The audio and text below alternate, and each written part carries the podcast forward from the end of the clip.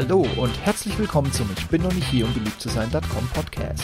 Der Podcast zu den Themen Alltag, Technik, Gadgets und vieles mehr. Mein Name ist Steve Schutzbier und heute geht es um. Hallo und herzlich willkommen zu Folge 84. Da ich vor kurzem bei einer Podcaster-Veranstaltung war, wo ich gelernt habe, man möge Podcasts nur noch im Stehen einsprechen, stehe ich jetzt nackt vor einem Spiegel hier und spreche für euch den Podcast ein. Kleiner Scherz, hier hängt noch nicht mal ein Spiegel. Nun gut, heute geht's dann eher um die Frage, warum mein Kaya-Postfach-Scan-Erlebnis nun ein abruptes Ende fand und wie ich es abschließend bewerte.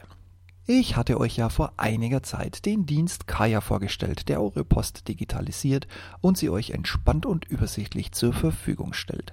Auch habe ich den einen oder anderen Nachteil, zum Beispiel die falsche Auswahl des Abos und damit verbundene hohe Kosten erwähnt.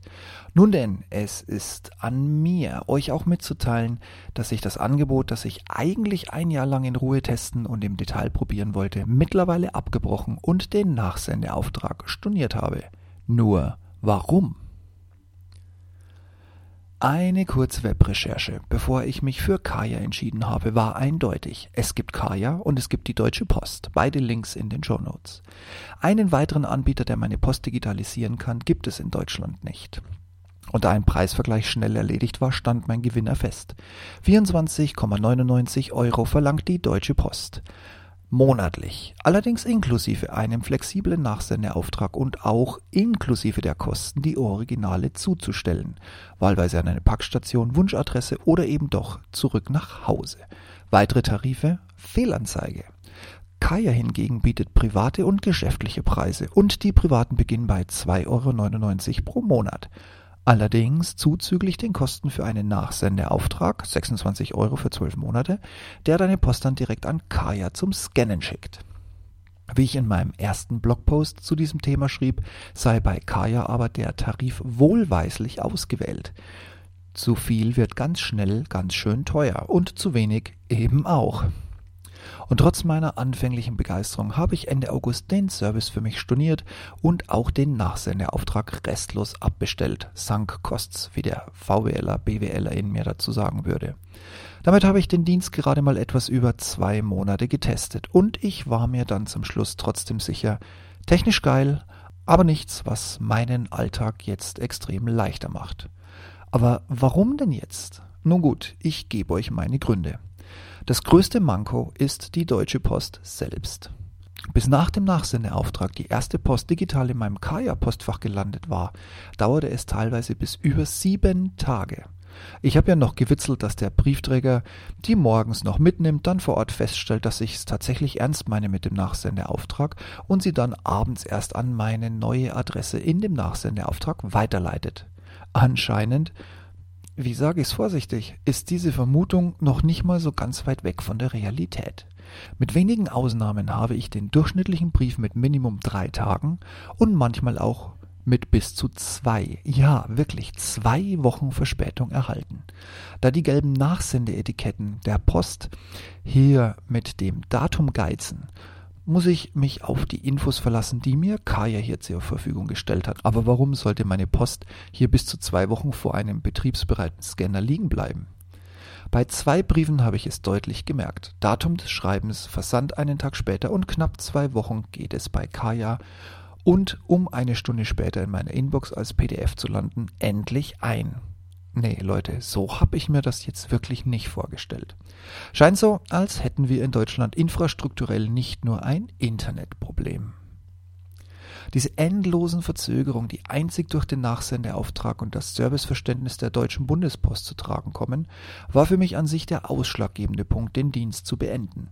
Da sammelt sich lieber die Post zu Hause im Briefkasten, als dass sie zwei Wochen durch die Republik geistert, bevor sie mich dann irgendwann und irgendwie digital dann doch erreicht. Aber auch Kaya hatte ein wenig mit Schuld, und ich verweise auf meine eigene Aussage. Man wähle den Tarif weise, um nicht mehr Lehrgeld zu bezahlen, als es wert ist. Tja, und genau das entpuppte sich auch als mein Problem. Allerdings würde ich es trotzdem nicht so nennen, weil ich würde definitiv nicht mehr dafür bezahlen als das, was der Tarif Minimalist mit 2,99 Euro pro Monat von mir will. Irgendwie ist es der Dienst aus meiner Sicht ehrlich gesagt auch nicht mehr wert. Liegt vielleicht auch daran, dass ich seit Jahren einen Hochleistungsdurchlaufscanner mein eigen nenne und weiß, wie schnell Zeitschriftenpost und Papiere digitalisiert und mit automatisierten OCR, also Umwandlung von Scan in durchsuchbaren Text, fertig als PDF nach einer vorgegebenen Namensregel auf meiner Festplatte landen können. Auch muss ich gestehen, dass ich völlig unterschätzt habe, wie viel Post man trotz der gescannten PDFs noch im Original benötigt. Und da machte mir nun meine Tarifauswahl einen sehr teuren Strich durch die Rechnung. Dass sich der Tarif Minimalist jeden Versand, egal ob Postkarte oder einen dicken Stapel Unterlagen, immer als Paketsendung zahlen lässt, auch wenn die Lieferung nicht an die ursprüngliche Adresse geht, wurde der Service schnell teuer auf der einen und uninteressant auf der anderen Seite. Auch waren meine Erwartungen ein wenig zeitnah, als der Nachsendeauftrag erfüllen konnte. Gut, dafür kann jetzt Kaya ja eher nichts, aber es ist nun mal ein zentraler Bestandteil des Gesamtdienstes, der hier nicht reibungslos bzw. verzögerungsfrei funktioniert und sich somit nachteilig auf das komplette Produkt und meine Empfindungen demgegenüber auswirkt. Puh, was für ein Satz. Jetzt kann man sagen, Selber schuld. Du hast es doch im letzten Blog extra noch geschrieben und im Podcast lang und breit erklärt. Und trotzdem muss ich zugeben, jo, stimmt. Allerdings wäre mir der Service im Monat keine 10 Euro wert, da es sich zu meinem Aufkommen einfach schlichtweg nicht rentiert. Schade auch, dass Kaya die Nachsendeaufträge nicht als Business-Tarif bucht. Dann müsste man nicht unter Verlust der restlichen Zahlung stornieren und erneut bestellen, sondern Kaya könnte diesen einfach auf die neue und andere Anschrift umschreiben. So, da habt ihr.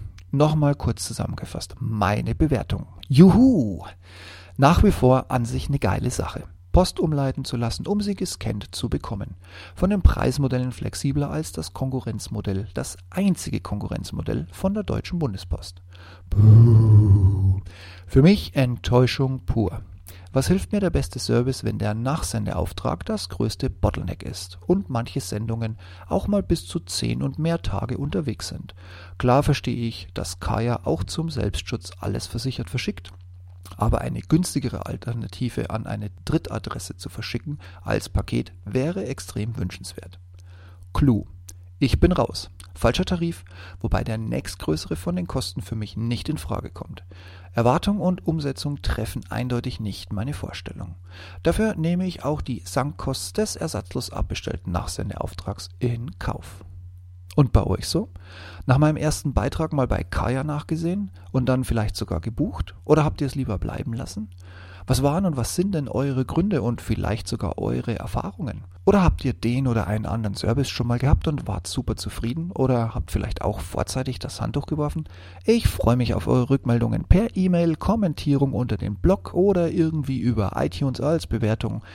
Ich bin sehr gespannt und bis dahin macht's gut und bis demnächst. Ciao, ciao.